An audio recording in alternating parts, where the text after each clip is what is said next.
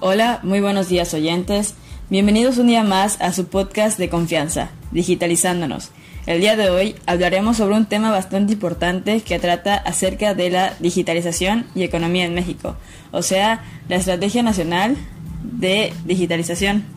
Se manejarán dos puntos a seguir y son los siguientes, innovación, impacto en la sociedad y se comentarán diversos datos sobre el EDN, esta información la brindará mi compañera Yaromi Sansores y mi otra compañera Andrea Bayote.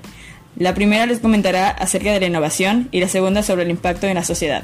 Al finalizar, yo, su servidora, les comentaré datos muy interesantes a nivel nacional y estatal sobre las estrategias de digitalización. Comencemos. Hola, ¿cómo están todos? Sean bienvenidos. Yo les hablaré sobre la innovación digital en México. Bueno, primero que nada, para contextualizar, ¿qué es la digitalización? En sí, la digitalización es el proceso de transformar procesos analógicos y objetos físicos en digitales.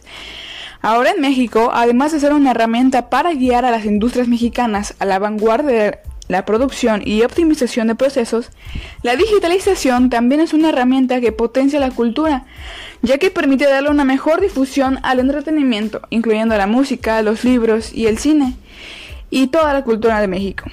Algunos de los tantos beneficios de la digitalización son que podemos tener acceso a documentos desde cualquier dispositivo. También simplifica el intercambio de documentos, es más ecológico y rentable, es más seguro, tiene una fácil organización, además que siempre está disponible.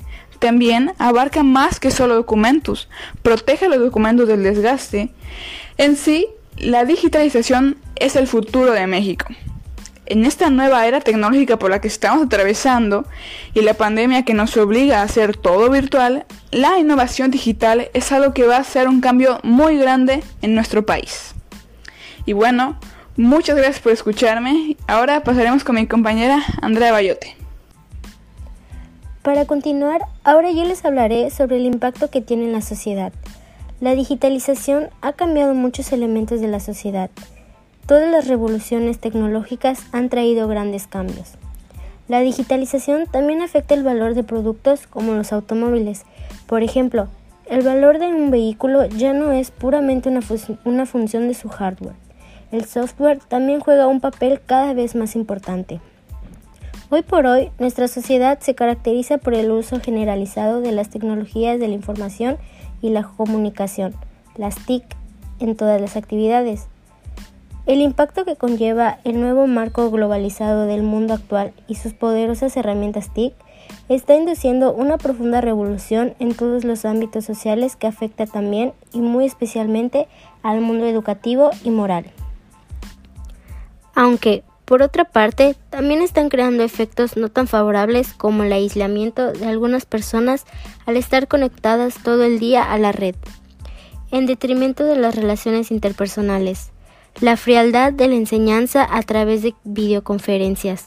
Al no existir contacto directo entre las personas o los medios al servicio del poder económico considerados como núcleo creador de desigualdades, lo que se conoce con el nombre de brecha digital. Estas reflexiones incitan a plantearse desde una visión de futuro sobre cómo abordar los nuevos desafíos y retos desde una intervención educativa adecuada la misma que enseñe a utilizar esos medios para tener acceso a la información y sobre todo ayudar a la sociedad a que sepan reflexionar sobre la misma de un modo crítico y racional, construyendo así a partir de los datos recibidos un conocimiento significativo y lo más ajustado a la realidad. Y para finalizar, les dejo con mi compañera María José. Ya para terminar, les comentaré estos interesantes datos. Bueno, ¿sabían que Yucatán se encuentra en el puesto número 6 de los estados que llevan a cabo una estrategia digital? Y las finalidades de este proyecto son el desarrollar nuevas acciones que permitan y procuren el buen uso y aprovechamiento de las tecnologías de la información y comunicaciones en el Estado. También quería comentarles que para que esta estrategia sea posible, se necesitan consolidar esfuerzos y sentar las bases con una agenda digital, acciones e infraestructura que haga más segura y eficiente la transmisión de datos.